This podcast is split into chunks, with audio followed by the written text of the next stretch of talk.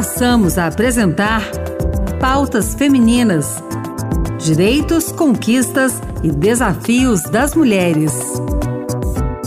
Olá, eu sou Ana Beatriz Santos e começa agora o Pautas Femininas. Para as mulheres, dominar o poder da fala implica questões que vão além do conhecimento da retórica. Muitas vezes, as mulheres que aprendem a defender suas ideias por meio da argumentação são tidas como geniosas, insubordinadas e difíceis. Para vencer esse obstáculo, que é fruto da nossa sociedade machista e patriarcal, a pesquisadora e executiva da área de publicidade, Maite Carvalho, lançou um livro sobre o tema focado na mulher. Ouse Argumentar Comunicação Assertiva para Sua Voz Ser Ouvida, lançado pela editora Planeta, já está à venda. Vamos ouvir?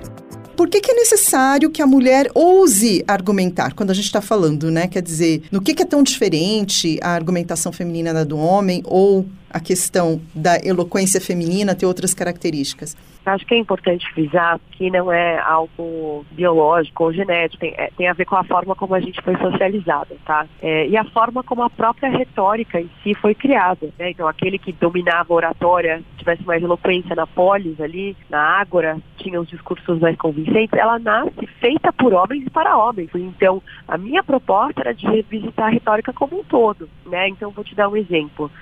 Em 2021, a gente teve a CPI da Covid. E para todo mundo que assistiu, ficou muito claro como as mulheres que estavam fazendo as suas defesas foram acusadas de serem agressivas ou descompensadas, muitas vezes foram desmerecidas, é, simplesmente por estarem expondo os fatos, mas por serem mulheres, elas sofreram esse tipo de é, acusação, vamos assim dizer. Né? Eu trago dados no, no livro também que comprovam que existe uma rejeição à figura da mulher líder.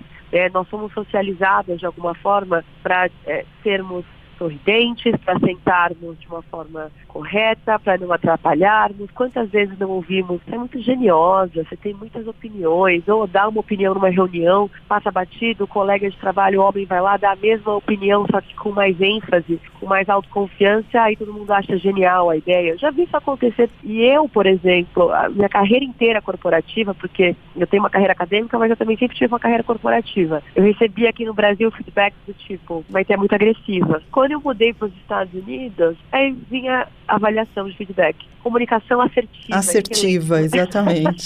o que eu ia falar eu com você. Tem a nuance cultural também, né? E a gente não pode negar. Que, que, é latina, também tem, tem, um posicionamento, muitas vezes, até no mercado de trabalho, até servilista, mas aí tem a ver com outras questões também. É, não, é a gente não pode esquecer que nós fomos criadas, estamos inseridas numa sociedade patriarcal, né? E, e machista estruturalmente. Então, como eu te disse, eu estou falando de retórica, mas quando Aristóteles escreveu retórica no século V a.C., ele nem contemplou as mulheres. Não, as mulheres estavam abaixo dos escravos, né? Elas não tinham, exatamente, elas não tinham direitos civis e políticos. Então, assim, não é que eu estou dizendo aqui, ah, vamos fazer uma a nova, nova retórica, eu não tenho essa pretensão. A minha proposta é de revisitá-la e de trazer um conteúdo, ele passa, sim, muito pelo conteúdo de comportamento e de mentalidade, né? Por isso é uma provocação da ousadia. Agora, você fala muito durante a obra toda sobre isso de contar a própria história, né? Eu queria que você força, assim, reforçasse para nosso ouvinte só um pouquinho mais Perfeito. Muito se fala sobre ser o protagonista da própria história, né? Porém, a minha visão, como uma contadora de história que eu sou, não basta ser protagonista, é preciso ser o narrador. Porque o narrador da história decide o que o protagonista fez, o que ele está fazendo e o que ele vai fazer. A forma como você significa o teu comportamento do presente, do passado, elas são capazes de determinarem o que você vai fazer no futuro. E muitas vezes a gente está presa numa narrativa em que a gente não consegue ter distanciamento crítico e reflexivo para observar, de que nós estamos contando talvez uma história que não, não nos ajude a desenvolver um senso de agência. Então, quando você coloca isso no papel, é, que é o ato do diário, quando você coloca narrado numa terapia, que eu super recomendo, você é capaz, primeiro, de entender como você se implica no problema que você está narrando, e depois desse processo, né, com a, a medida que o tempo vai passando, você começa a entender como você pode transformar as histórias que você viveu em contos de redenção. E é esse o senso de agência que eu falo. Né? Quando você usa a sua voz, você é capaz de ressignificar a história que você contou para você a sua vida inteira, dos seus traumas, da sua adolescência, né, do que você passou no mercado de trabalho, não deslegitimando aquilo que foi vivido, nenhum tipo de abuso, mas recuperando o senso de agência que você tem para não ser mais passivo e sim ativo. Antes tem um capítulo do livro que eu falo muito sobre a diferença entre ser silenciada e escolher o silêncio. O silêncio é uma ferramenta de comunicação extremamente poderosa, quando ele é uma escolha.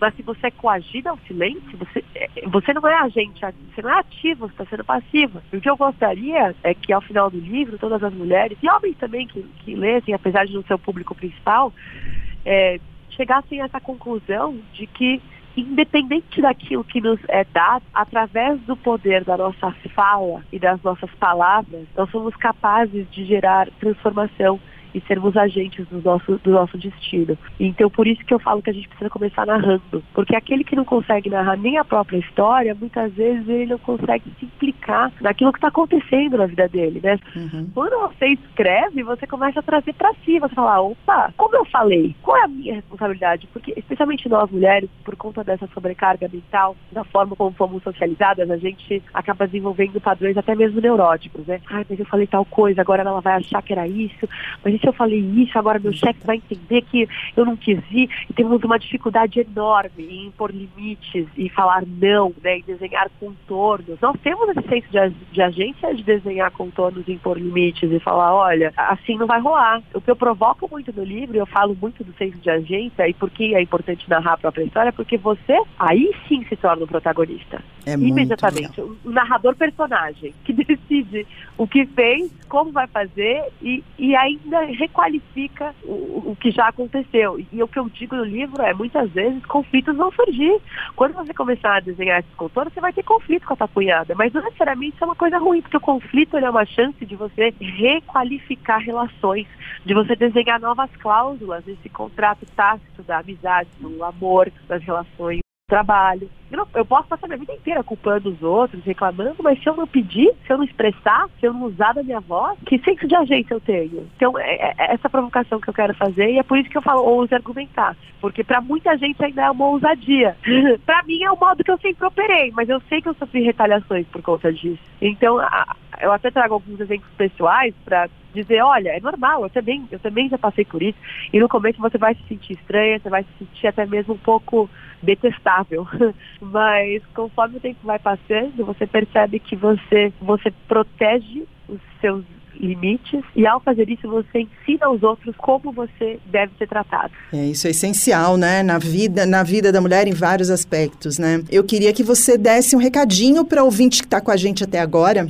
Olha, o recado que eu gostaria de dar para vocês é que ter me apropriado da minha voz e das minhas palavras e da minha própria vida como responsabilidade minha foi o meu maior ato de liberdade. E eu quero que seja o seu também, né?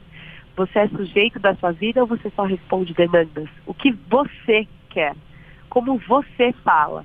Você expressa sua opinião e ponto de vista ou você se cala? Eu acho que chegou a hora de você tomar as rédeas da sua vida e tornar-se a verdadeira protagonista e narradora da sua história. Eu estou aqui para a gente ir juntas e se você sente que esse conteúdo é para você e pode te ajudar, você pode encontrar o Ouse Argumentar né, nas principais livrarias do Brasil, também na Amazon. E eu espero que você goste da leitura e aprecie. Ok. Muito obrigada pela sua participação, Maite. Volte mais obrigada vezes. Obrigada você pelo convite, com certeza. Foi um prazer. Para saber mais sobre o trabalho da Maitê, visite o site dela www.maitecarvalho.com.br. O Maitê é com Y. O Pautas Femininas termina aqui. O programa de hoje teve produção e apresentação de Ana Beatriz Santos e trabalhos técnicos de Antônio Carlos Soares. Obrigada pela sintonia. Tchau, tchau.